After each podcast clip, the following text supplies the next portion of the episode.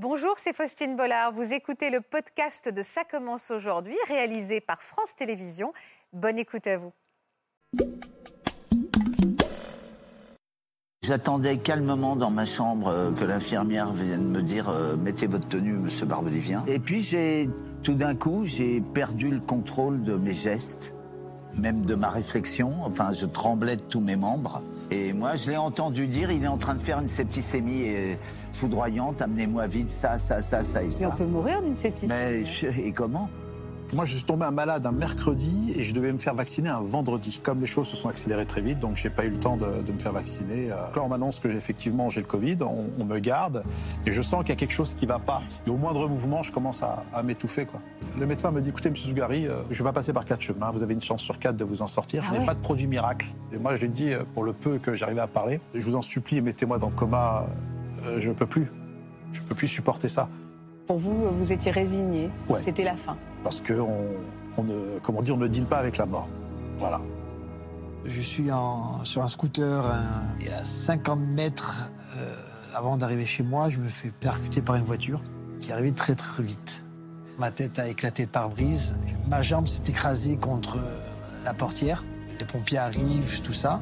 On me dit rien. On me dit rien. On, on- on s'active autour de moi. On parle d'amputation. Alors on dit toujours je préfère mourir, mais à ce moment-là, on préfère mourir. Moi, je veux, je veux pas ça.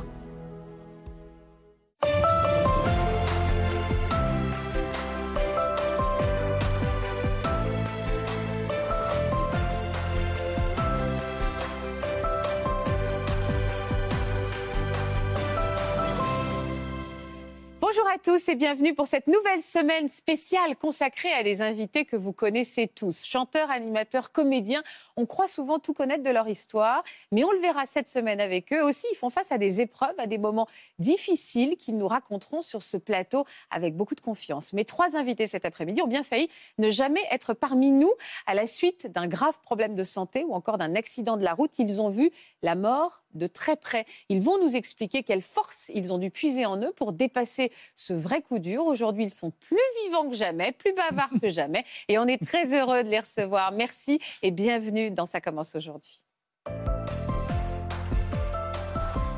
Vous êtes déjà dissipé, Didier Barbelivien. Pas du tout. C'est parce que vous m'avez dénoncé entre deux trucs. Euh, que vous étiez déjà pas, bavard, il bavard. me semble avoir pris pour moi alors que j'entretenais une conversation amicale avec un camarade bon, je confirme. que j'ai pas vu depuis longtemps. Et voilà. Avec, parce que vous vous connaissez avec Moundir Zougari et Samuel Torres. Bonjour à tous les deux. Vous Ouais. connaissez tous Oui, les oui, trois j'ai écrit les textes de Didier, moi. Donc, euh, Voilà. C'est ça. voilà.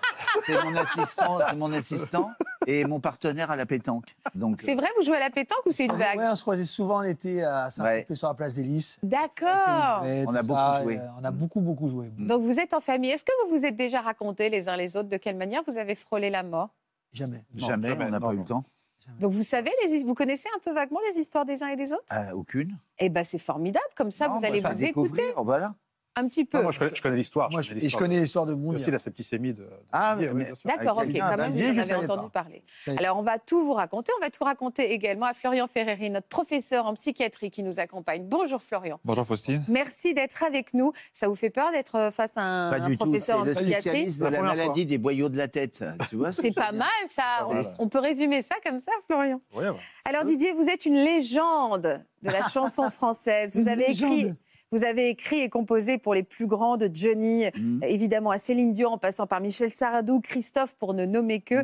Quatre- euh, 2435 œuvres inscrites à la SACEM, c'est monstrueux. Bravo. Est-ce que, si je vous demande comme ça, la préférée, celle que vous préférez chanter, c'est pas la même chose, celle que Ah, vous chanter préférez encore chanter C'est aujourd'hui toujours les chansons des autres que je préfère chanter, moi. Alors, est-ce qu'il y a une chanson que vous regrettez d'avoir écrite pour quelqu'un d'autre que vous auriez aimé chanter vous-même? Non, je ne suis pas un type euh, qui a des regrets. Ou, je suis pas du tout dans cette catégorie. Je suis pas non plus à regarder mon passé euh, avec un œil attendri. Ou... Eh ben, ça tombe mal parce que c'est ce qu'on va faire aujourd'hui, Didier. Ouais, non, mais je, je suis content que ça vous intéresse. euh, moi, moins que vous, mais bon. euh, Alors, vous nous permettez quand même, nous, un petit bond dans le passé, parce que je suis tellement heureuse. Notre productrice, Stéphanie Guérin, ah qui oui, vous adore. Ah ben, est très heureuse de vous recevoir également. Et donc, on résiste pas à revoir quelques, quelques-uns de vos ça. plus grands tubes. C'est un hommage un peu. Hein. Ou on n'aime pas trop le thème. Un hommage comme vous y allez, cher ami. comme vous y allez. on regarde. Elle, je connais ses châteaux de paille. Elle a grandi à la campagne, elle a le sourire de ses gens. Elle, dans toutes les soirées de la ville, elle a le feeling et le style. Elle fait tout ça naturellement. À toutes les filles que j'ai aimées avant, qui sont devenues femmes maintenant. À leur volcan de larmes, à leur torrent de charme, je suis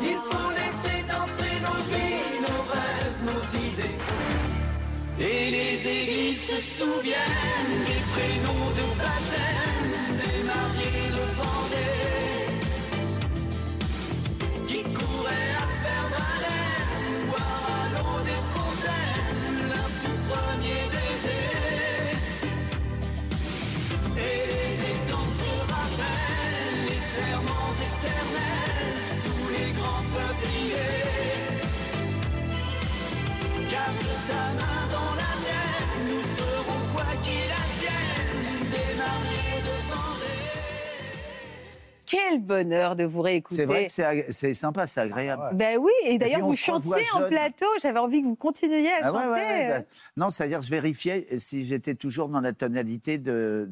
Si je pouvais chanter dans la tonalité des chansons d'avant. Et alors oui. vous y arrivez encore? Bah, la preuve, je vous l'ai fait. Oui, c'est vrai, c'est vrai. Et vous chantez de la même manière.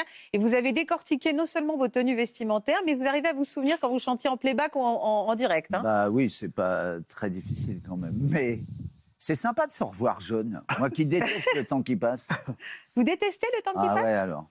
Pourquoi Parce que euh, j'aime pas vieillir, parce que euh, on commence à avoir des douleurs un peu partout, parce qu'on sait ce qui nous attend au bout du couloir. Vous avez peur de mourir? Vous avez peur de la mort, Didier? Ah, pas du tout.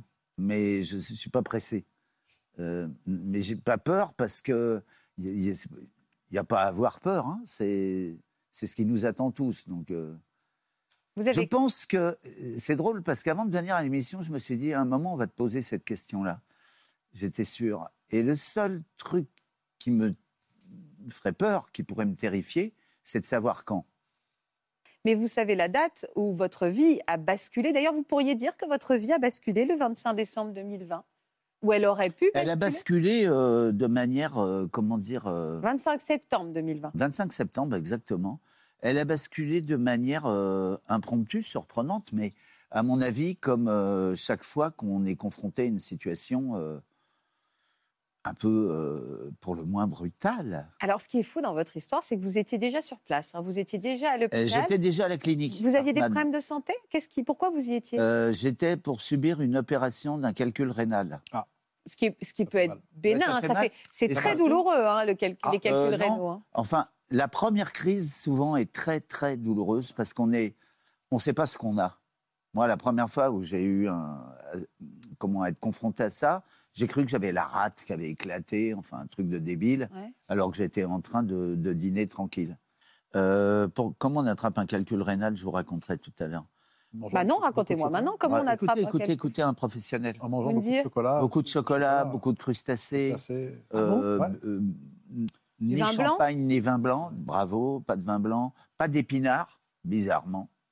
C'est bizarre parce qu'on fait vraiment les crustacés. En général, on se dit que c'est très bon pour Bah la non. santé. Les épinards aussi. Et Et là, non. l'épinard, catastrophique. Je déteste ça. Donc ça Ah, moi, j'adore ça. Et catastrophique. Bon, bref, on en était où? Bah, vous étiez à la- donc vous Ah aviez oui. rendez-vous pour cette petite Euh, opération. Pour mon opération, exactement.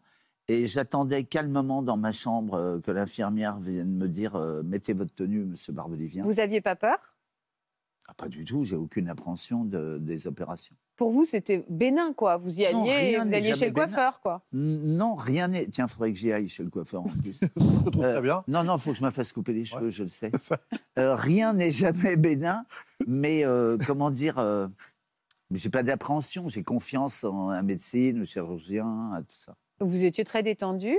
Et puis, j'ai tout d'un coup, j'ai perdu le contrôle de mes gestes, de mon, de mon- même de ma réflexion. Enfin, je tremblais de tous mes membres.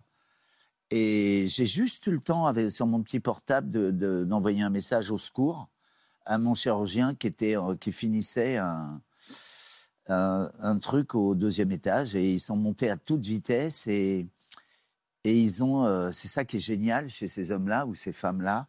Ils diagnostiquent à l'œil, comme ça, en nous voyant en crise, ce qui nous arrive. Et, Et moi, je l'ai entendu dire, il est en train de faire une septicémie euh, foudroyante, amenez-moi vite ça, ça, ça, ça et Mais ça. on peut mourir d'une septicémie. Mais hein. je- et comment? Et, et j'ai été piqué au bon moment, enfin une heure après, j'avais plus rien, à telle preuve que je voulais rentrer chez moi. J'en avais même oublié que j'étais venu pour me faire opérer. Ah Tellement j'étais content d'être euh, d'être sorti de, de, de ce truc qui m'avait euh, terrifié. Terrifié parce que vous vous êtes écroulé sur le moment?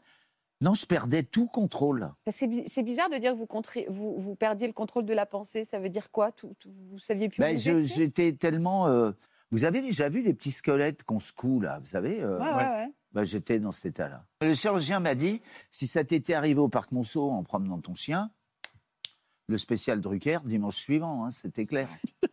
Ça, c'est l'hommage. C'est l'hommage Ah absolu, le spécial Ouais, bah oui, Drucker. bah oui, là ça sentait le. Ça sentait le sapin, c'est le cas de le dire. Et, et, euh, donc, ils ont débarqué tout de suite. Qu'est-ce qu'ils ont fait pour euh, Je ne rétablir sais la pas, ils situation m'ont, ils m'ont piqué, ils m'ont fait des piqûres tout de suite. Ouais. J'entendais euh, Pierre Attignac donner les ordres de. de- C'est qui Pierre Attignac? C'est le, le- le- le chirurgien qui, qui- qui attendait pour m'opérer. Et il, il donnait des ordres en disant des ampoules de ci, des ampoules de ça. Moi, je, m'auriez dit, euh, je sais pas quoi, avaler ça, j'aurais avalé tout de suite. Euh, J'étais comme ça, tout le temps, tout le temps, tout le temps. Et ça s'est calmé au bout de combien de temps, cette crise? Dix minutes, un quart d'heure après les piqûres. En un quart d'heure, vous avez pensé à quoi? Est-ce que vous vous êtes Mais vu vous pensez partir? pas? Vous pensez, vous pensez à rien. hein. Vous n'êtes pas vu partir? Si, pendant que j'étais seul. Les moments où j'étais seul, euh, je me suis dit, est-ce qu'ils auront le temps d'arriver? Vous êtes marié, Didier? Oui, Vous avez des enfants, des filles Des j'ai des filles, j'ai un fils aîné, je suis équipé, j'ai une femme, j'ai un chien, j'ai tout. Vous avez, je suis équipée. Vous avez pensé à eux à ce Tout moment-là de suite. Ouais. En vous disant quoi? Mais d'ailleurs, dans l'idée de ma disparition, ce qui me fait peur, c'est leur chagrin. C'est pas de moi de disparaître, ça va, je- j'en ai assez vu euh, dans ma vie. C'est pas très grave si je meurs demain. je vais avez quel âge? Euh, 68 ans. J'adore J'aime cette bien cette phrase. idée, je vais m'en remettre. J'adore cette phrase, ouais. Si je meurs demain, je vais m'en remettre. vous vous avez écrit sur votre propre mort une très jolie chanson qui s'appelle Le Baobab. On va écouter un extrait. Ah ouais? Quand j'irai dormir sous le baobab Ça, c'est dans ma période africaine. sans avoir fini mes châteaux de sable, enrouler mon corps du drapeau de France, portez-le en terre, Terre de Casamance. Je m'en souviens bien de cette chanson. C'est étonnant d'écrire sur sa propre mort. Non, c'est un matin où je m'ennuyais et puis je voyais euh, mon baobab euh, magnifique et je me suis dit, tiens, si je mourais euh, là maintenant, je voudrais qu'on me mette sous le baobab. Parce que les cimetières en Afrique, euh, c'est moyen. Et là, aujourd'hui, si vous mouriez aujourd'hui, vous voudriez toujours être sous un baobab? Je voudrais qu'on m'enterre là. euh. Sur notre plateau, non, on a plutôt envie de vous rendre hommage à un autre endroit. Mais, Le mec pratique, je suis sur place, enterrez-moi là. non, mais sérieusement, il y a des gens qui ont des, des, euh, des- des envies euh, particulières pour un J'aimerais enterrement. bien. euh, euh, après, c'est bien parce que c'est un peu comme un testament. Après, vous ressortez les bandes, vous les repassez. J'aimerais bien être enterré si j'ai le choix. Après, on verra s'il y a de la place. Enfin, c'est ma femme et mes enfants qui décideront. Mais euh, au cimetière Montmartre, Pour quelle raison? Parce que j'ai des copains enterrés là-bas. Jean-Marc Robert. C'est qui vos copains? Ah oui. euh, D'autres. Enfin bref, j'aime bien. Je suis allé deux, trois fois là-bas. Ouais. Et puis ça me rappelle ma première maison de disques, qui n'existe plus, qui était la maison de disques Polydor. Mhm. Et la première fois où j'ai passé, une, elle était rue Cavalotti, j'ai passé une audition, je faisais remarquer à Jean-Michel Caradec, j'ai dit c'est bien parce qu'on peut faire du bruit, on va pas déranger les voisins. On était sur le cimetière. J'ai dit on peut jouer à fond là. Dit, C'est ce sont des voisins calmes. Il vous reste quoi? Il vous reste quoi de ce 25 25 septembre 2020 où vous avez vraiment failli passer, hein, Didier? Ben, L'idée d'une renaissance, c'est mon petit côté François Ier, voilà. Florian, on, on parle de, de, renaissance. Et c'est vrai que ça va être un des points communs entre Moundir, entre Samuel. C'est vrai que quand on frôle la mort, après, on peut dire je suis né une autre fois. Et ça, c'est un trait commun de tous ceux. Finalement, c'est un cadeau caché un petit peu de ce genre d'expérience. Oui, la, la confrontation à la mort, et la, la peur de mourir, même si elle est brève, elle, euh, elle, elle, elle- elle rebat les cartes en quelque sorte. Et euh, quand on s'en sort, on peut bien sûr être très marqué, mais on peut aussi se dire, ça permet de relativiser un certain nombre de choses. Et ça permet euh, finalement de hiérarchiser les difficultés à venir et de, de reconsidérer euh, comment, comment, comment la vie va évoluer. Quoi. Je ne sais pas si la notion de peur a le temps d'exister. La surprise, oui. Mm. Et C'est ça qui est bien en plus, parce que ça nous rappelle qu'on est mortel. Dans les cas extrêmes, on coup, parle tu es même, sur un lit, tu penses à rien, et paf, ça se déclenche. Et là, tu te dis, ah mais oui, j'avais oublié que ça existait. Alors qu'après, quand tu pars en opération, on te fait l'anesthésie. L'anesthésie, si tu ne travailles pas, tu ne le sauras pas, c'est pas grave. Vous, vous, euh, aujourd'hui, on a, quand on a frôlé la mort, on a moins peur de la mort, on l'a apprivoisée ou au contraire, euh, elle nous effraie encore plus, Samuel? Je pense pas que. Non, ça n'a pas une incidence sur euh, d'avoir peur ou pas peur. Ça n'a pas changé grand-chose, moi. Je veux dire, pour ma part, on dit toujours est-ce que vous voyez la vie différemment? Est-ce que vous voyez si. euh, Donc, les belles phrases de dire ah là là, je vois la vie totalement différemment, c'est c'est pas mon cas. Moi, rien n'a Ouais, vraiment pareil. changé. Ah Euh, ouais. Je, je- je Ouais, garde ma ligne de conduite, je garde mes valeurs, je garde enfin, toute Mm. ma façon d'être. La seule chose qui, qui peut changer, je pense, c'est euh, aller, je- aller aux choses essentielles. Ah oui, quand même, c'est ce que Florian vient de dire. hein. oui, On- voilà, oui, voilà. On épure un peu je- les problématiques du quotidien. Voilà, on s'emmerde plus sur des Mm. choses euh, auparavant auxquelles on pouvait s'emmerder. Et on sait ce qu'on veut un peu plus, et on sait ce qu'on veut pas un peu plus. Un peu aussi, plus. Voilà. Vous me dire, vous, ça, ça a changé quoi dans votre rapport à la mort? Euh, on parle souvent de la mort chez nous, Ouais. euh, parce qu'on aime la vie. Et euh, en tout cas, euh, ce que disaient entre Sam et, euh, et Didier, c'est-à-dire que euh, je, me reconnais totalement, et la preuve, c'est qu'on a vécu pratiquement la même chose.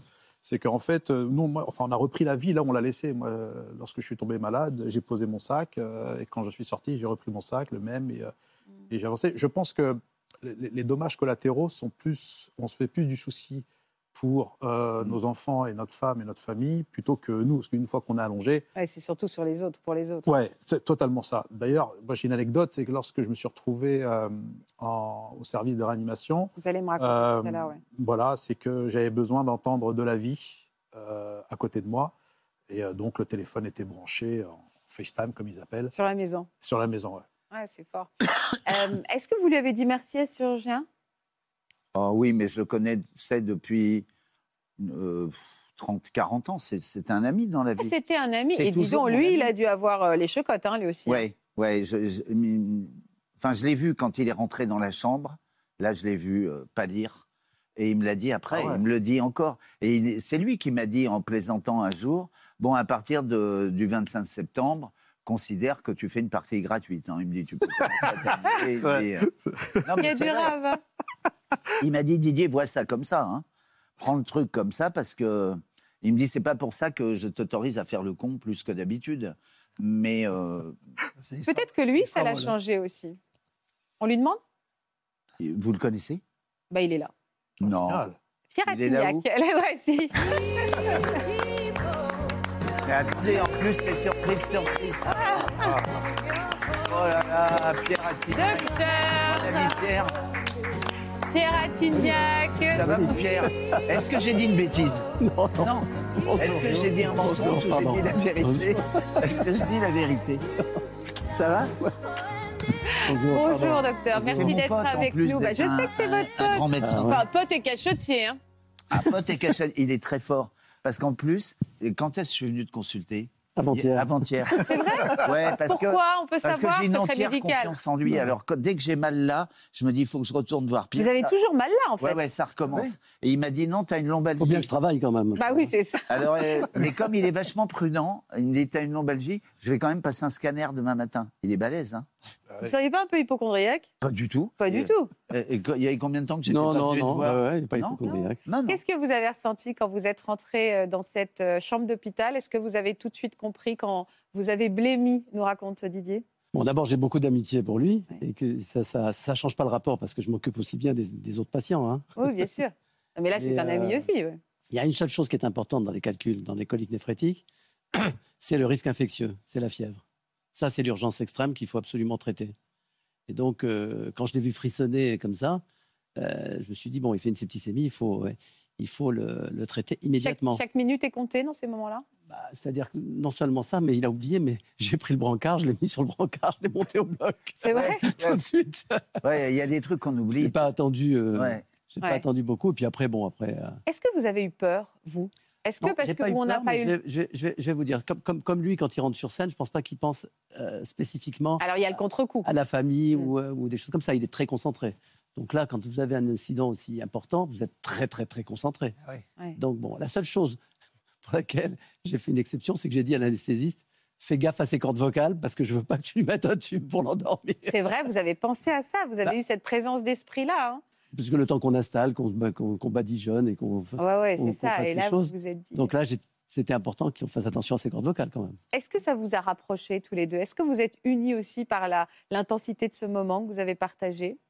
Hmm, quand même, mais je m'en souviens, c'est un Ouais, moment mais, euh, particulier. On était unis déjà, mais euh, Peut-être qu'on n'avait pas besoin de ça. on n'avait pas besoin de ça, mais euh, moi, quand même, je m'en souviens. C'est un truc que je peux pas oublier. Florian Alors, ce, qui est, ce qui est- ce qui est très intéressant, je trouve, c'est euh, un événement traumatique. Il est traumatique se- selon la façon dans laquelle on le vit. C'est-à-dire qu'il y a des personnes qui vivent des choses extrêmes, elles ne se rendent pas forcément compte que c'était gravissime, donc elles ne sont pas marquées. Mhm. Et d'autres personnes qui vivent des choses qui, sont, qui paraissent plus anecdotiques, mais elles le vivent de façon euh, périlleuse, dramatique, et elles, ont énormément de, elles peuvent avoir énormément de séquelles. Là, on, on voit bien que euh, finalement, il y a eu l'effroi, vous l'avez très bien dit, mais cet effroi, il était euh, euh, contenu par le fait que vous étiez en confiance et que vous n'avez pas finalement eu Bah, peur de mourir longtemps. Quoi.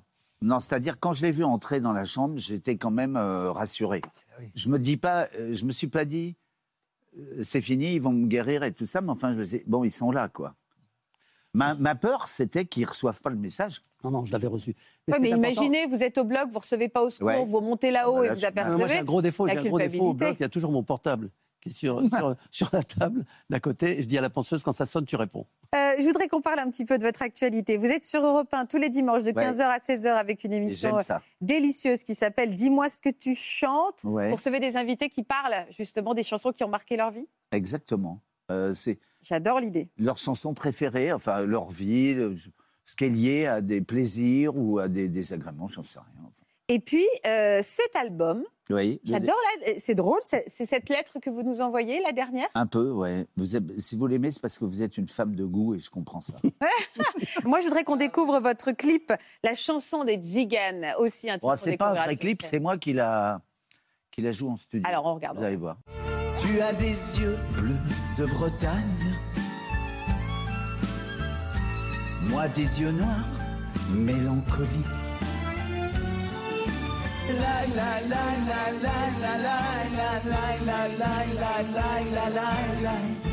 Mais quand l'amour nous réunit,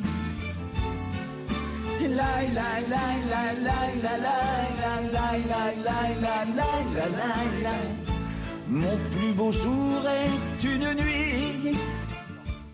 Alors, Moundir, vous vous êtes fait remarquer, vous, euh, pour votre franc-parler. Dès votre première apparition télé en 2003, c'était dans Colanta. Votre personnalité euh, a captivé le grand public. Vous avez ensuite enchaîné de nombreuses émissions de télé-réalité. Déjà, comment ça va, Moundir? Parce qu'on s'est vraiment inquiété. Bah, ça va beaucoup mieux euh, depuis 90 semaines. Ouais, on a- Ouais, on a pas- 90 semaines, vous les comptez en semaines, comme les semaines d'abstinence? Ouais, c'est les petites choses qui marquent un petit peu. Vous avez encore des séquelles de ce Covid long? Il me reste des toutes petites particules de Covid sur les 80% de mon poumon affecté. Il m'en reste 1%. Et euh, ça va beaucoup mieux. euh, Donc, vous cohabitez l'entraînement. avec le Covid, en fait. Euh, Disons que j'ai appris à vivre avec, euh, avec ce mauvais copain. Et ça, vous, ça vous limite dans certaines de vos activités? Non, j'ai pas voulu que ça me limite, justement, parce que mon intérêt, c'était d'abord retrouver ma place euh, de père de famille et ensuite de retrouver le boulot. Ce qui n'était pas facile, euh, parce que le médecin m'avait annoncé trois ans de, de- on va dire, de rémission. Ah ouais. Et j'avais dit à mon médecin, j'ai dit, lors de question que, que j'attende trois ans, il va falloir que je pousse, euh, que je pousse à fond euh, à l'entraînement et compagnie. Mais c'est la douleur qui m'arrêtait, en fait. Euh, on, on va revenir hein, au début de cet épisode qui aurait pu être, et d'ailleurs qui est dramatique, parce Ouais, que ça a été vraiment très, très, très, très costaud et votre vie a été, le pronostic vital a été très, très engagé. Euh, vous aviez quel âge à l'époque? 48, 48 Pourquoi vous souriez 40 parce que j'en ai 49. Ah oui, tout simplement. Tout simplement. Voilà. Ah oui, je pensais que c'était il y a deux ans. Non, non, c'était l'année dernière. Ah ouais. Euh, vous, étiez, vous étiez vacciné ou pas encore? Alors, Moi, je suis tombé un malade un mercredi et je devais me faire vacciner un vendredi. Ah, la vie est drôlement faite. hein. Voilà. Et comme les choses se sont accélérées très vite, donc j'ai pas eu le temps de, de me faire vacciner. euh. Ça a été quoi vos premiers symptômes, vous me dire? Premier symptôme, une, une- une fièvre euh, d'une arrogance absolue. Euh, des, des maux de tête que je n'ai jamais eu à, à vouloir vraiment me, me fracasser le crâne contre le mur. Ouais. Et à la suite de ça, j'ai commencé à, sortir, à, à sentir une, une forme de, de- de chaleur au niveau de ma poitrine, comme si on me compressait, comme si une roue, en fait, vous passez dessus. Et là, euh, je rentre directement aux urgences, euh, euh, justement à Tenon, donc voilà, que je salue. Vous avez compris tout de suite que c'était le Covid? Non, pas du tout. Pas du tout. Donc là, on m'annonce que j'ai- effectivement j'ai le Covid, on, on me garde, et je sens qu'il y a quelque chose qui ne va pas dans, dans- dans mon corps, euh, parce que euh, j'ai du mal à respirer, mais ma saturation est au-dessus de 94, 95, ce qui est pour eux est, euh, est tout à fait normal, mais je sens quand même que, euh, qu'il y a quelque chose qui ne va pas. Vous couvez quelque chose de très grave. Ouais. Je sais que quand il y a quelque chose dans mon corps qui ne va pas, c'est, je me connais par cœur et je sais l'évolution de mon corps, comment il est, et, et là-dessus. Et ça s'est accéléré d'un coup? Alors, ça s'est accéléré à partir du moment où moi, je les ai suppliés de me garder. Je dis, passez-moi un scanner, il y a un truc qui ne va pas. Et euh, le médecin en chef euh, des urgences me dit, non, non, écoutez, votre saturation est très bien. Voici, euh, ce je me souviens plus du, du cachet qu'on m'avait, donné, des, anti, euh, des anti-inflammatoires ou je ne sais pas quoi, je m'en souviens plus, pardonnez-moi. Et là, on me sort un samedi, ouais, c'est ça, on me sort un samedi matin. Oui. Et donc, je rentre chez moi, il est 11h, donc je suis chez ma mère, parce que je vis dans le sud maintenant, en Camargue. Et à 18h, bah, ma saturation est tombée à 82. Euh, Ouais, c'est et là, fulgurant. Hein bah, là, c'est-à-dire que là, je me retrouve dans, dans, dans le lit, euh, dans, dans mon ancienne chambre, et j'ai mon, mon jeune frère, Tariq, qui me, qui me dit euh, il faut qu'on appelle le SAMU. On appelle le SAMU. Le SAMU ne peut pas venir parce qu'ils n'ont pas de, n'ont pas de médecin. C'était la deuxième vague, donc le variant anglais. Il fallait attendre 4 heures, c'était pas possible. Donc, euh, il me prend dans la voiture où je suis, où j'ai j'ai beaucoup de mal à marcher. Et au moindre mouvement, je commence à, à m'étouffer. Quoi. Qu'est-ce que vous ressentiez en fait physiquement? Un poids, c'est ça? C'est-à-dire que tout était euh, épuisant? Comment vous pourriez nous décrire cette sensation? La, la sensation, on n'a pas le temps d'avoir peur, parce qu'on parlait de, de- de la sensation d'avoir peur. Bah, C'est comme si en fait il y avait euh, une inondation, je me retrouve avec le plafond où j'ai à peu près 3 cm et pour Ah mettre uniquement euh, Oui, on essaie de sur... Voilà. ouais. et au moindre, au moindre effort. Donc là, je rentre euh, à l'hôpital et on me met tout de suite en, en réanimation, service de réanimation. Tout de suite, on vous met en réanimation? Ouais. Donc on vous, on vous intube? On m'intube pas, moi je demande de me mettre dans le coma parce que euh, Ah ouais? Ouais ouais, je- j'en pouvais plus. C'est- C'est-à-dire que c'était c'était juste plus possible pour moi quoi, de, de- de supporter cette euh, cette douleur, ce poids. J'avais l'impression d'avoir une tonne sur ma cage thoracique. Et cette angoisse aussi, hein, de se voir euh, Mais étouffé que- en fait. hein.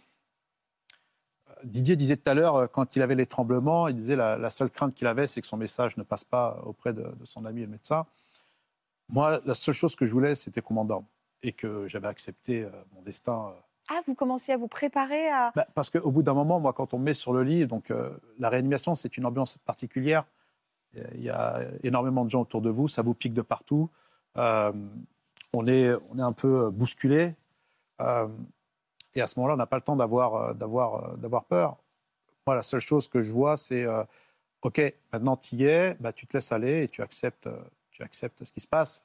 La seule peur que j'avais, c'était par rapport à, à mes enfants euh, et ma femme, parce que je, devais- je venais d'avoir ma fille, elle avait trois mois, ma dernière.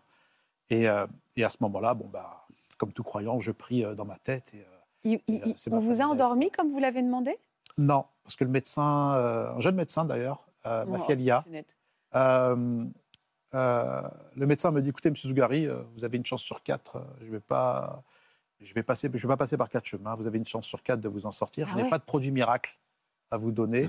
La seule solution pour vous de survivre, comme ça, hein, c'est de dormir sur le ventre. Il va falloir que vous dormiez sur le ventre. Et moi, je lui dis, euh, pour le peu que j'arrivais à parler, je, vous en supplie, mettez-moi dans le coma. euh, Je ne peux plus. Je ne peux plus supporter ça. Il dit non, non, vous êtes, vous êtes robuste, euh, on va pas vous. Donc, euh, Et donc là, il y a des choses qui s'enchaînent. Je sens plus mes jambes, mon bras droit. Et là, c'est c'est, euh, six jours, euh, six jours euh, particuliers, quoi. Où on vous réveille toutes les trois heures, on vous pique. Vous avez demandé à parler à votre femme, vous avez pu la voir? Ouais, j'ai eu la chance. Ils ont autorisé euh, mon frère, euh, mon jeune frère Tariq, euh, à venir une heure par jour. C'est un ce qui est strictement interdit. Visiblement, la télé parfois fait. euh, Ouais, ça c'est les piqûres, ça. Il n'y avait plus de veines. Et... Oh là là là, Voilà. là. Ouais. c'est impressionnant. Ça vous a fait du bien la présence de votre frère? Oui, mon frère venait une heure par jour et puis euh, il me mettait le téléphone à côté, comme je vous disais tout à l'heure. Et moi, j'avais besoin d'entendre euh, mes enfants et de la vie dans la maison. Et donc, voilà, le téléphone était branché. Voilà. C'était quand cette image? Deuxième jour. C'était de mon deuxième jour de réa. Et là, vous vous dites quoi à ce moment-là? Bah, une tête tumifiée. euh. Mon frère avait pris la, la photo. On vous reconnaît à peine? Ouais, puis c'est. c'est, c'est, euh, Là, c'est le voile blanc, quoi. Une espèce de voile blanc qui est très doux. C'est-à-dire que vous vous voyez partir. Ah ouais, ouais, c'est, c'est... Et puis, bizarrement, c'est pas comme une peur, comme si vous allez voir, euh, je sais pas, votre enfant qui traverse, vous n'avez pas le contrôle et que vous, la peur que vous avez, que vous avez de ne pas le rattraper du fait qu'il se fasse tamponner. Là, c'est ça. C'est presque tout doux. Ouais, c'est euh, je fais la queue comme tout le monde et j'attends mon tour. Vous pouvez pas lutter, quoi. Ah non, non, surtout pas. Surtout pas. Là, là c'est, le, c'est écrit. Pour vous, vous étiez résigné. Ouais. C'était la fin. Parce qu'on on ne, comment dire, on ne deal pas avec la mort. Voilà. C'est émouvant, hein, ce que vous nous racontez. Et vous avez pu parler quand même à votre épouse? Vous avez pu lui Je dire? ne pouvais pas parler, j'arrivais pas à parler. Ah non, puis c'est horrible. Ouais, un poumon infecté, euh, le moindre effort. euh, déjà, lorsque je devais me retourner sur, euh, sur le ventre, c'était, c'était une souffrance absolue. et je, je ne parlais pas. À quoi, vous, plus à parler. à quoi vous êtes raccroché, Moundir? À quoi je me suis raccroché euh, Je me suis raccroché à pas mal de choses. Euh, D'abord à mes enfants, bien évidemment. Euh, Vous en avez combien? J'en ai trois. Mais on arrête là. hein. Euh, euh, J'embrasse ma femme d'ailleurs. Ah, la lucidité chez Ouais, ces ouais. aventuriers, mais c'est. Ah ouais, ouais, c'est ouais, c'est une, jungle différente.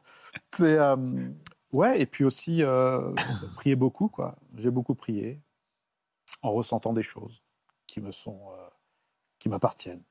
À quel moment on vous a, enfin, vous êtes revenu à la, à la vie puisque vous étiez déjà un petit peu parti? Euh, ben, quand j'ai retrouvé la, ma, la sensibilité de mes jambes, mon bras, Au bout de combien de temps? Au bout de six jours, Ouais. ouais, je, sortais, je sortais de la réanimation, j'arrivais à me redresser, ce qui était déjà énorme, et j'arrivais un tout petit peu à parler, mais avec une, euh, je ne sais pas comment on appelle ça, ce- cette octave, je ne suis pas du métier, mais- en bas? Oh, mais c'est, Ah oui. Ouais. voilà. j'arrive- Vador, quoi. Voilà, Vador, Ok. exactement. Parler en clé de phare, on appelle ça. Exactement. voilà. Et ensuite, on me met dans un service qu'on appelle le service des maladies infectieuses, Ouais. où là, je reste euh, 16 jours. 16 jours? Ouais. Et là, vous vous rendez compte des séquelles à ce moment-là? Ah, totalement. Et c'est quoi? C'était quoi vos séquelles? Ben, vous n'arrivez pas à marcher. Ouais. Euh, vous avez des, des oublis. Euh, parfois, je prenais un bouquin, de pouvoir le tenir, bah, j'arrivais pas à le tenir euh, vraiment. Euh, J'essayais parfois juste de me, de me redresser comme ça et d'essayer de faire des exercices en levée de jambes, c'était quasiment impossible. Pour vous dire que c'était les femmes, les internes qui me lavaient, ce que je faisais sur moi. et, ça, c'est des choses où j'avais vraiment honte, quoi. Ils vous ont, vous avez dû réapprendre tout ça? Ouais. C'était, c'est une rééducation, C'est une remise à jour, un peu comme si. euh, un faites reset, une- quoi. Un reset, comme le téléphone. Ouais. C'est- C'est c'est exactement ça. J'ai mon frère Tariq qui m'a réappris à marcher. Ah, Il vous a restauré, quoi. Ouais, la photo que vous avez vue là, là, lorsque je suis euh, sous assistance respiratoire, je suis chez moi, parce que j'étais encore sous assistance respiratoire. Et euh, ben là, on est rentré dans un, dans un protocole euh, qui est, euh, pour moi, le, le plus horrible qui puisse exister. Quoi. C'est quoi? Ben, la convalescence post-Covid. Quoi. Pourquoi le plus horrible? C'est pire que. Ben, parce que la souffrance est terrible, parce que derrière, j'ai enchaîné, euh, j'ai enchaîné euh, pardonnez-moi de parler comme ça, mais toutes les conneries. quoi. J'ai enchaîné euh, une infection pulmonaire de stade 4. Ah, vous avez eu toutes les conséquences. On m'a pas mis euh, sous anticoagulant, donc euh, moi, en sortant, donc euh, la seule chose que j'avais envie, c'était de dormir. Et en restant 48 heures sur le lit, ben voilà, quoi, le, le caillot s'est formé. Et, et là, je commence à avoir des, des douleurs euh, beaucoup de mal à marcher, euh, j'arrivais pas à monter une marche. euh. ah, il faut tout réapprendre, quoi. Ah ouais, ouais, tout réapprendre, même, même, euh, même parler, parce que vous avez des, des vides à un moment, euh, vous parlez, d'un seul coup, ça stoppe, quoi. C'est... Et il n'y a rien, quoi, il y a du vide. Donc voilà, donc on a lutté contre ça. On? Ah ouais, parce que j'étais pas seul, quoi. C'est important. Il faut énormément de discipline. Les gens parlent de, de- de mental, mais le mental euh, sans discipline ne, ne sert à rien. Il faut... euh, Discipline, c'est-à-dire? Faut pas lâcher, Il faut... faut- c'est comme un sportif, quoi. Ah mais c'est Plus que ça. c'est plus que ça. Ouais, c'est C'est- ça. C'est le mental. Hein. toute façon, oui, et puis le mental sans discipline euh, Oui. ou, euh, ou ne rien lâcher, c'est euh, c'est, euh, bien évidemment, si vous n'avez pas de discipline, pour ressortir de, de ce genre de séquelles, c'est très très dur. C'est un projet aussi. Un projet avec un timing. Oui. ah, sinon, on Ouais, perd ouais. le fil et on se décourage. Un projet, C'est- c'est-à-dire il faut se mettre des, Des, deadlines, des raisonnables, échéances, euh, euh, avoir des succès, parce que sinon, c'est des objectifs à court terme, à long terme. Un objectif qui était très important, et pardonnez-moi de Non, non, non, vous prendre la, la parole. Non, Euh, pour ceux qui ont des Covid longs, parfois il y a des grosses fatigues, un peu comme ceux qui ont Covid, mais des grosses fatigues où la moindre fatigue, bah, on se met sur le lit. on. Et moi, c'est la seule chose que je ne voulais pas. Donc mon frère m'a fixé une barre au-dessus du lit, et à chaque fois, vraiment, à chaque fois qu'il y avait cette grosse fatigue, qui est une fatigue terrible, bah, je m'accrochais, et je me levais pendant un quart d'heure et je tenais. J'essayais de tenir pour ne pas dormir. Parce que c'était la seule chose qu'il fallait pas. Donc euh, voilà, avec un naturopathe qui m'a suivi Pourquoi il fallait pas dormir? Pour la respiration. pour la respiration. Absolument. pour la respiration, il fallait- Respiration, Et Dis puis, donc, votre frère, il a joué un beau rôle à côté de vous. hein. Ça Ouais, a ouais. été- vous, avez, vous êtes battu à, à plusieurs, mais aussi vraiment avec lui. hein. ouais, on est six frères en tout et euh, mon Un frère dé- Tariq est, euh, a été, euh, c'est celui qui est juste derrière moi et euh, ça a été. euh, Ouais, ça a été un combat d'homme. hein. Ah ouais, ouais, ouais. Vous les avez pas vus pendant combien de temps, vos petits? Trois mois, C'est dur, ça. hein. extrêmement dur. Elle avait quel âge à l'époque, la petite? Ma Trois petite, mois. hein. ma petite avait trois mois. Ouais. Donc vous la- Six mois. Ça change entre trois mois et six mois. Ouais, et aussi le fait que ma femme a tout géré euh, depuis le sud, euh, avec les trois enfants, euh, avec la vie de famille là-bas. vous la culpabilisiez aussi? J'ai culpabilisé parce que euh, belle la place d'un père de famille, c'est avec sa famille. Et euh, moi, j'ai euh, l'image de, de mon père, paix à son âme, même à 42 fièvres, il était là pour nous et compagnie. Donc c'est vrai que laisser ma femme avec les trois enfants, euh, avec mes trois enfants, c'est euh, ça a été Oui, le patriarche euh, souffrait aussi. Oui, je suis de l'ancienne école. Exactement ça. Voilà. Oui, je ressens ça. hein. Vous aviez l'impression qu'il fallait. C'est vous qui devez assumer le foyer, et là, vous ne pouviez pas assumer quoi que ce soit. Ouais, il y a deux ministres chez nous. Il y a le ministre de l'Intérieur et je suis ministre de l'Extérieur. Voilà. C'était il y a assez peu de temps. euh, Aujourd'hui, vous vous sentez comment dans votre tête? Qu'est-ce que ça a changé dans votre tête, vous me dire?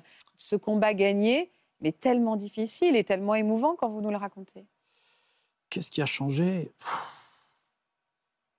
Avez Bah. le même caractère? Oh non, on s'est calmé depuis. hein. On s'est calmé. hein. Ma Pourquoi? femme a beaucoup calmé. Bah, Parce que d'abord, j'ai vieilli, que je suis, on ne peut pas être et avoir été, et que, euh, et que mon caractère, je préfère maintenant le, le transmettre à mes enfants, parce qu'avec ce qui va arriver pour eux, euh, avec ce qu'on vit actuellement, c'est pas évident. Euh, c'est pour ça que j'habite un petit village maintenant. J'ai quitté, j'ai quitté la capitale. Euh, c'est quand même une, une question euh, assez difficile à répondre. J'aime pas plus la vie que, que je l'aimais avant. Ce qui, que ce qui est intéressant dans son témoignage, il y, a- y y deux choses.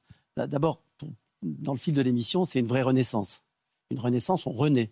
On réapprend à marcher, à parler, etc. etc.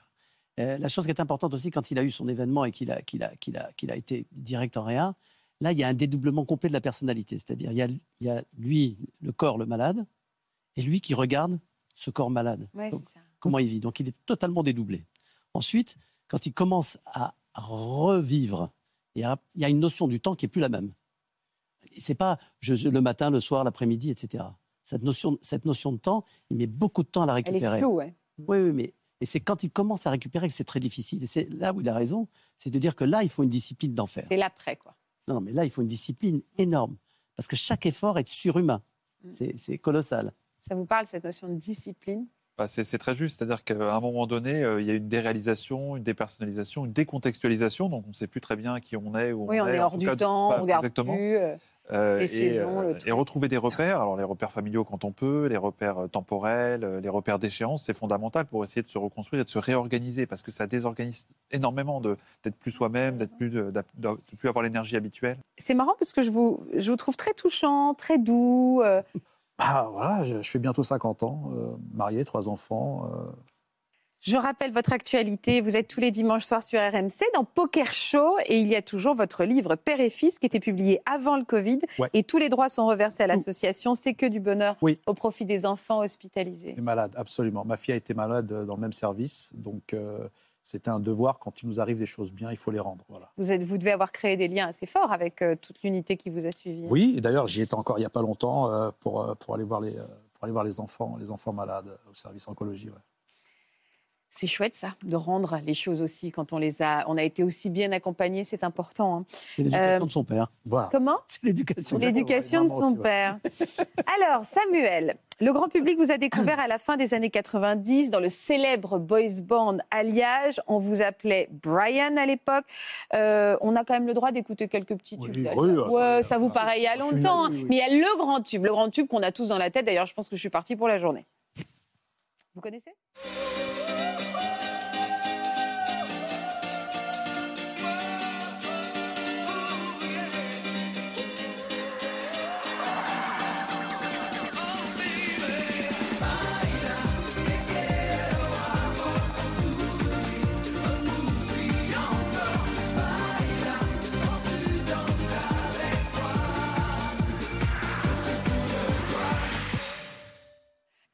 Vous nous fichez un sacré coup de vieux parce que moi, je, quand je réalise que c'était les années 90, je réalise que moi aussi, il y a eu du temps qui a passé. On est d'accord, vous me direz hein Ouais, je confirme. Ouais, là, on se dit, bah, déjà les années 90, j'aurais mis ça un peu plus tard. Moi, vous voyez, la décennie un petit peu plus tard.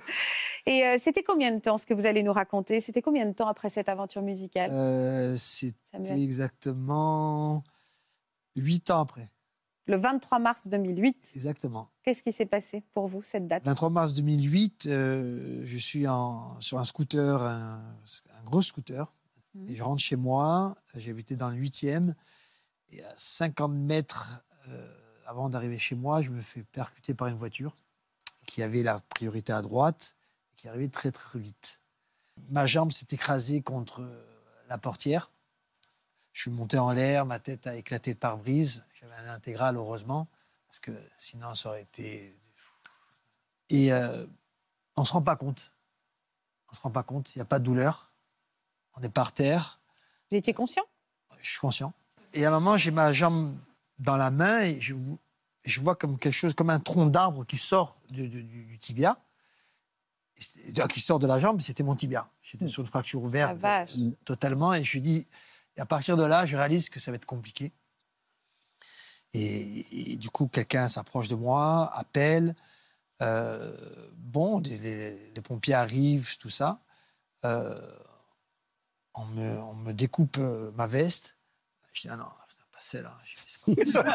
Non, le tibia est sorti. hein. C'est Je drôle. t'en supplie. Le tibia est sorti, tibia, vous oui, pensez la à la veste. Je me rappelle, j'avais une veste sans, sans citer de, de marque qui était, qui était sympathique. Et le pull pareil. Je dis, mais c'est pas possible. Ils vont tout me couper. Ah oui, vous êtes, vous êtes euh, Je- complètement euh, conscient. en décalage en avec décalage, dans l'état dans lequel vous êtes. J'ai la jambe en l'air. Et, et donc, on me met cette couverture brillante. On vous parle pas, on vous dit pas à ce moment-là, c'est grave? On me dit rien. On, s'active autour de moi. Et, euh, et là, on arrive, on opère tout de suite. On met ce qu'on appelle un, fix- un fixateur externe. Et, euh, C'est les trucs un peu barbares là, avec des clous, des vis, des machins. Exactement, ça, ça traverse le tibia, ça traverse le, Ouais. le talon, tout ça. Et, euh, et là, les choses se, se- se compliquent. un- Enfin, pas se compliquent, mais on parle d'amputation. On parle d'amputation, et c'est surtout que chaque matin, on rentre dans, dans la chambre, on nettoie à grandes eaux, et c'est la surprise tous les matins, on va savoir si on va couper ou pas. Donc, c'est-à-dire que quand, quand, vous- quand vous êtes dans sur votre lit et que la personne rentre, je ne sais pas si, si- si je vais réussir à me faire comprendre, on regarde même plus la personne, on regarde ses lèvres, les phrases qu'il va formuler, les premières choses qu'il va formuler en ouvrant le pansement. C'est-à-dire qu'il n'y a même plus de personne, c'est juste les, les lèvres. Les premiers mots, est-ce qu'ils vont se, se diriger vers quelque chose de négatif ou une amputation? Ah ouais. Voilà, il y a une Mais on personne. vous, laisse, on vous dit, ça va se jouer dans les 10 jours, 8 jours, 4 jours? On me dit pendant une semaine, dix jours, on va, on va laver. euh, Et on va voir euh, on de va quel voir côté vous basculez. Quoi. si, si ça peut être un staphy, ça peut être une infection qu'on n'arrive pas à, à juguler. Donc c'est très compliqué. Quand, quand quelqu'un rentre, euh, vous êtes conscient et qu'on vous dit, vous ne savez pas si vous allez être amputé ou pas, je ne sais pas si vous imaginez la, la- la chose. C'est Mm. se faire amputer d'un membre. Alors la mort est terrible. Bien sûr, vous avez déjà frôlé la mort parce que si la, la voiture m'avait percuté euh, de plein fouet, je ne serais, je serais plus là, ça c'est 100%. Et vous, vous êtes dans quel état d'esprit à ce moment-là? Je veux sauver ma jambe à tout prix À t- ah, Fataliste? à tout prix. je- je- C'est-à-dire que je, je- mais j'ai- j'ai j'ai quand même cette crainte chaque matin de, de me- Mm. que de me- de me dire je vais rester en vie, mais peut-être avec une jambe en moins. Ce qui est horrible. C'est que, que pour moi, alors on dit toujours je préfère mourir, mais à ce moment-là, on préfère mourir. Ouais, Moi, je pour veux- je ouais, pas ça. c'est ouais. C'est- c'est- C'est c'est- c'est inconcevable. Vous êtes entouré pendant toute cette Je période-là suis entouré, je suis euh, le lendemain, j'ai- j'ai j'ai même un ami qui s'appelle Jean-Pierre Pinelli, euh, que je salue, qui était là au, au chevet de mon lit, voilà, qui est arrivé tout de suite, les amis viennent. Euh, mais je pense que, euh, entre guillemets, la fête commence euh, le jour où je sais que je ne vais pas être amputé. Ah oui. Et là, ça commence à s'animer, ça commence. Au bout de combien de temps Vous le savez? C'est euh, c'est 15 jours. Alors au début, on vous endort à moitié. Vous partez euh, dans un espèce de mini-bloc où on vous, en- on vous endort avec le, avec le masque et on vous curte. Et au bout d'un moment, on ne peut pas vous, vous endormir tous les jours. C'est c'est compliqué. Donc euh, vous êtes là, vous serrez les dents. Et ce que je faisais, j'avais un Bose. Il y avait Paolo, Paolo Nutini qui chantait. Une chanson qui s'appelait Last Request, je me rappelle. Et je chantais cette chanson, je hurlais pour pas crier. Donc je chantais très très fort en même temps qu'il curtait. Je- C'est horrible, la douleur est épouvantable. c'est épouvantable. C'est euh, un seuil de douleur qu'on qu'on pensait jamais atteindre. On peut pas donner un truc pour atténuer la douleur? Alors j'avais j'avais euh, la morphine là. Mais au moment où vous pompez, vous pompez, on vous dit Mm. ça sert à rien de pomper, vous pouvez pas plus. Donc euh, vous êtes un comme seuil qu'on ne ça. peut pas dépasser. Voilà, Un seuil qu'on ne peut pas dépasser. exactement. Oh. Et à un moment, vous avez, j'avais mon père qui était là, et, et- et je pleurais pas en sanglots, mais j'avais les larmes qui coulaient comme de, de toutes mes forces. C'est-à-dire, je, je, je- je sanglotais pas, mais j'étais, j'étais comme ça, et même malgré la morphine, Ouais.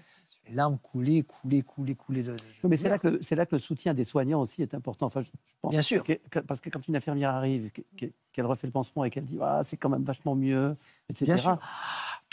Là, c'est une bouffée d'oxygène à chaque c'est fois. totalement- il a faut- totalement raison. Il faut, il faut entourer, là. Il faut, il faut aider. Il faut, il faut, voilà, ça, ça J'ai oublié hein. ça. Il- Non, vrai, cette infirmière disait à chaque fois, mais elle est très belle appelée. Voilà, ça, Alors que vous, vous- oui, Et est-ce que psychologiquement, il y a un accompagnement? On vous propose, euh, vous, Moundir, tout le monde, là, d'avoir un, un thérapeute qui vient un peu vous écouter, vous soutenir dans la Non, souffrance? non. Honnêtement, c'est honnêtement, il faut, il faut, enfin, c'est pas pour faire de la démagogie, il faut rendre hommage aux, aux soins infirmiers parce que Ils font un peu ce Non, travail. ils, font, ils font ce boulot et puis elles sont, elles sont, enfin je dis elles parce que souvent c'est des femmes, et il y a des hommes aussi, mais, mais elles ont une, une empathie qui est, qui est- qui est extraordinaire. Ouais, qui est en et, ordre, et- ouais. et ça, c'est, et cette empathie-là, elle est, enfin moi je la trouve fondamentale. hein, dans, Surtout dans les conditions dans dans les lesquelles elle travaille. Ah oui. On parle du public. hein. non, on est d'accord. Après, privé. Après, vous passez à la, à la deuxième étape où, où on vous dit alors, la jambe est là, mais vous ne marchez plus. Pas- ouais, c'est ça. Alors, c'est encore, on part sur autre chose. Et c'est là où je retrouve beaucoup de similitudes en même temps, sur, sur- c'est marrant, sur les trois qui sont trois cas différents. Euh, surtout, surtout euh, avec mon dire, c'est que il faut un mental énorme. Énorme, énorme. Et le sport, étant sportif aussi, est une aide incroyable. Il y a plein de, plein de fois où on peut lâcher et on sait, dans notre fort intérieur, comme on dit, on sait que si on lâche, on va tomber très très bas et c'est fini. C'est fini. Parce que c'est- la phrase classique, on sait que c'est plus facile de, de laisser aller. de- oui. Et vous allez pouvoir marcher au bout de combien de temps? Ben, en fin de compte, on me dit que je ne vais pas marcher. On me dit que ça va être très compliqué pour marcher ou que j'aurai une boiterie, tout ça. Donc, euh, la première étape, vous vous laissez, vous vous asseyez sur le rebord de votre lit et c'est la première fois que vous laissez tomber vo- votre, votre jambe. Et là, vous avez l'impression que vous avez 150 kilos, évidemment, de- dans, dans- dans le pied. Vous commencez à faire deux, trois pas dans le couloir. Je dis bien deux, trois pas, pas plus. On voit le fixateur. hein. Voilà, le fixateur. Euh, ça, je, suis, je suis dans cet hôtel euh, en Corse.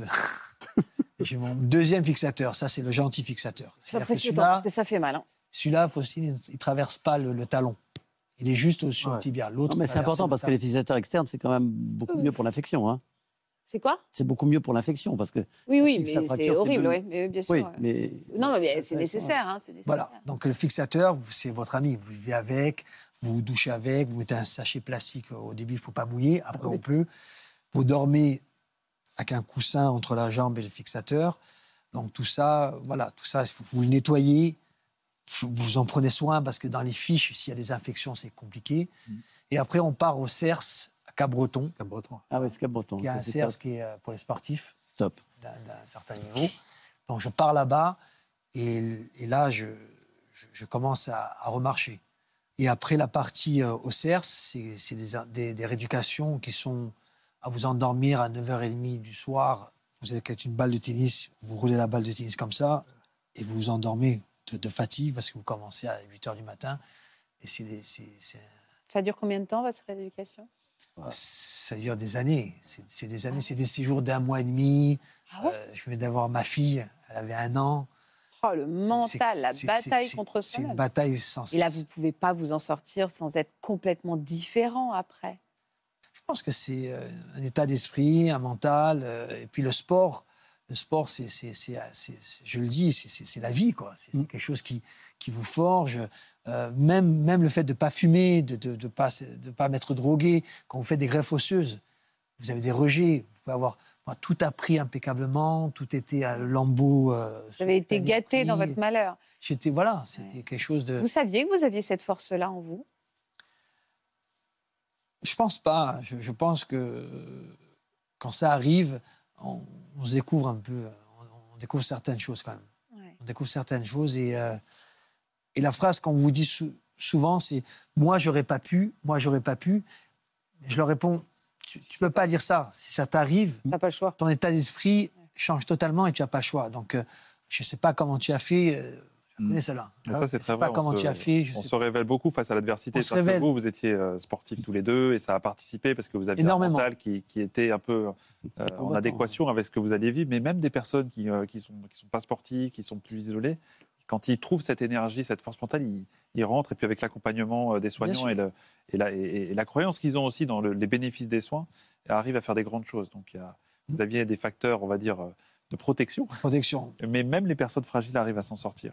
Est-ce que vous me permettez une question un peu plus légère, tous? Est-ce qu'à un moment, votre notoriété vous a amené dans des situations où est-ce que vous avez entendu, euh, alors que vous êtes en pleine bataille avec euh, ce fixateur, euh, Oh, regarde, c'est Brian Daliage Moi, c'était- même plus réductif. Moi, c'était ah, j'ai vu un alliage dans, aux toilettes. un Voilà, c'est alliage carrément, c'est même plus Brian, c'était génial. Un. Mais ce que je voudrais dire sur, sur mon dire, c'est que euh, c'est marrant, dans cette phase de Covid qu'on a tous connue, je pense que j'ai dû citer mon dire 2000 fois. Ah ouais? Ah ouais. Oui, parce que quand les gens, on, on disait- on- on disait tout- on était tous à se citer des cas de Covid autour de nous, docteur, en disant Ah, mais non, mais lui, il est sportif, il n'aura jamais. Automatiquement, à qui on pense? On pense à une connaissance et on cite quelqu'un. Et, et Moundir, j'ai dit Mais détrompe-toi, tu te rappelles de Moundir? Oui, très bien, sportif, costaud, sain, regarde dans l'état où. Oui, c'est vrai, il fumait Donc, pas. je les cite. ouais. Tu vois, je veux dire, dans, dans- dans- dans nos conversations de Covid qu'on a eues tous, en disant Ah, tu as vu, tiens, Pierre Ah. On en parlait avant l'émission, le- les messages que vous avez, le témoignage que vous avez fait pendant que vous étiez euh, convalescent, a C'était été incroyable. très très important pour les plus jeunes qui Ouais. hésitaient à, à faire attention déjà. Ou à se vacciner, vacciner. ou, euh, Ouais. dans, dans cette ouais, épopée qu'il y a eu de, de, vaccins, anti-vaccins, vaccins, anti-vaccins. Je dis, mais regarde, regarde mon dire. C'était l'exemple idéal pour. Ouais, ouais. euh, Vous, grand, pour- costaud, Mais c'est ça, c'était l'exemple bah, idéal. vous C'est- avez été balayé par la maladie aussi. hein. Ah ouais, bien balayé même. Terrassé, quoi. Terrassé. Terrassé, euh, ouais. faut pas avoir Vous êtes fier, ça. De... Vous êtes fier d'avoir milité quelque part malgré vous en disant regardez, faites-vous vacciner parce que, bah, parce que moi aussi, en fait, je suis passé par là alors qu'on n'aurait jamais cru qu'un homme aussi costaud que moi pouvait se retrouver à terre. Bah, disons que ça, ça a aidé, pas par rapport au vaccin. Ouais. D'accord Parce que je n'ai jamais milité, moi, pour. D'accord, ok, ouais. Les gens étaient libres de faire ce qu'ils veulent. Alors, effectivement, hein, j'ai tout eu. hein. Les, les contre, les pas contre. Ouais, bien que, sûr. euh, Bien sûr. euh, la réanimation était un studio, que j'étais maquillé. Enfin, moi, j'ai. Ah voilà, au- Au-delà de l'alliage aux toilettes, tu vois, c'était pas. Ouais, ouais. C'est moi, tout a ça et n'importe quoi, c'est de la euh, com. Ouais, ouais, euh, t'as un deal avec un, un vaccin, enfin, tu as des codes Ah, promo. euh, Ah, c'est fou. un petit virement.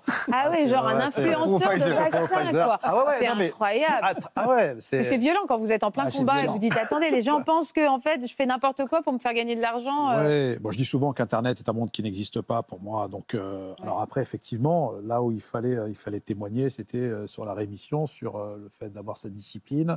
euh, de, Oui, mais ils en fait dans une mission en fait, un petit peu. Oui, parce qu'après, il y a y, énormément de gens qui m'ont qui m'ont écrit, qui étaient, qui, qui étaient malades du Covid. Et euh, alors, ils me disaient, euh, quel est ton naturopathe et compagnie? Donc voilà, moi, j'essayais d'apporter en tout cas mon expérience et l'expérience que j'ai eue, même encore aujourd'hui, parce que je suis obligé d'aller m'entraîner encore. euh, il faut que Ouais, tout parte. C'est important. Samuel, c'est quoi vos projets? Vous êtes comédien? Oui. Quels sont vos comédien, projets, vos euh, rêves j'ai un film euh, qui sort euh, cette année, enfin au mois de mai, euh, un film de Stéphane Desmoustiers qui s'appelle Crime organisé, Ouais. avec Afzia Herzi, voilà, c'est la, dernière- la dernière actualité, c'est ça. Et à côté de ça, qui, ça n'a rien à voir, je, vais- je suis dans l'immobilier. D'accord, ok. Voilà, C'est ça votre nouvelle vie? Ouais, j'aime bien, ça fait un petit moment et c'est quelque chose que, que j'affectionne particulièrement, qui, qui reste dans le contact, qui reste que dans le réseau, tout ça.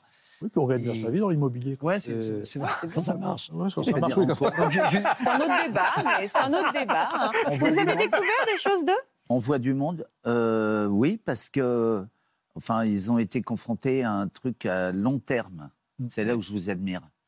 Euh, parce que c'est dur de tenir Ouais. à long terme. Il faut un grand mental euh, des Discipline, c'est ce deux, qu'on retient. hein. ouais, des deux personnes. Moi, j'ai remarché en 2012, j'ai eu l'accident en 2008. 2008. Ouais, remarquez, Ouais, en imagine, 2012. Ah ouais. imagine un peu. Alors que moi, euh, Pierre, ça a duré quoi? Quatre jours, cinq jours, je suis resté à l'hosto. Heureusement pour moi. Oui.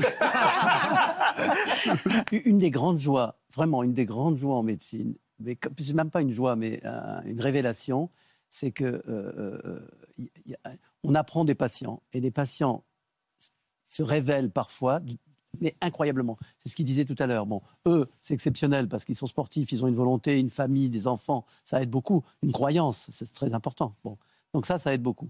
Mais il y a des gens comme ça. euh, inoffensifs dont on dont on n'aurait pas mis 100 sous pour, pour, pour, pour, Et qui se révèlent. et il se révèle, révèle. mais, excell- mais il vous donne une leçon de vie. Oui, oui, là, bien compris. là, quand on le voit, les- tous les soignants qui sont autour, ils ont une leçon de vie. Ouais. Ils se disent, bon, j'ai j'ai une petite grippe, un machin, bah, arrête de Allez, remets les choses au milieu du village. quoi, il y a un message quand même à, à passer. Moi, c'est quand même pour, la raison pour laquelle je suis venu dans dans cette émission. C'est qu'il y a un message à passer quand on vous dit que vous, vous allez être amputé, Ouais. que vous n'allez Mm. pas marcher. On est On sur deux choses. sortir. Je ne suis pas amputé, je marche et je n'ai pas de boiterie. Mm. Donc, tous les gens qui, qui regardent cette émission, qui vont regarder cette émission, qui sont sur leur lit, qu'on leur dit la même chose, Merci de Voilà. participer à ce message d'espoir qu'on envoie dans cette émission. J'étais très heureuse de vous écouter. Je suis très heureuse de vous avoir sur le plateau aussi, parce que je me dis que ça a été chaud quand même. Bah oui, on est. Et merci de votre confiance et de toutes ces belles leçons que vous avez passées euh, sur le plateau. Merci Florian de nous avoir accompagnés. Merci, docteur Merci. Attilek également. Et merci à vous pour votre fidélité. On continue demain cette semaine spéciale sur France 2. Je vous embrasse. Passez une belle après-midi. Vous aussi venez témoigner dans Ça commence aujourd'hui. Vous avez accouché dans des circonstances rocambolesques avec l'aide de l'un de vos proches. Vous n'avez pas eu le temps de vous rendre à la maternité et c'est un inconnu qui vous a aidé à mettre au monde votre enfant. Pour une autre émission, votre enfant est né intersexe. Il possède des caractéristiques et des attributs sexuels à la fois masculins et féminins. Si vous êtes concerné, laissez-nous vos coordonnées au 01 53 84 30 99 par mail ou sur le Facebook de l'émission. Je me disais, mais pourquoi il veut que je fasse des... Tu sais, je passe au, au cabinet, mais en plus passer pour un vrai truc. Et tout d'un coup, il fait des photos. Non, mais je dis- ça fait 40 ans qu'il me connaît, j'ai jamais fait une photo. C'est Farida qui voulait faire des Ouais, photos. Farida voulait faire des photos. J'ai dit, mais euh, qu'est-ce qui lui prend Non, parce qu'elle m'avait appelé en me disant. Non, non, on m'avait appelé en me disant ça serait bien qu'on ait une photo. Alors. Elle fait un album collector ou quoi Tu vois, l'autre, je me dis, je te jure. Voilà, j'espère que ce podcast de Ça commence aujourd'hui vous a plu. Si c'est le cas, n'hésitez pas à vous abonner. Vous pouvez également retrouver l'intégralité de nos émissions sur France.tv.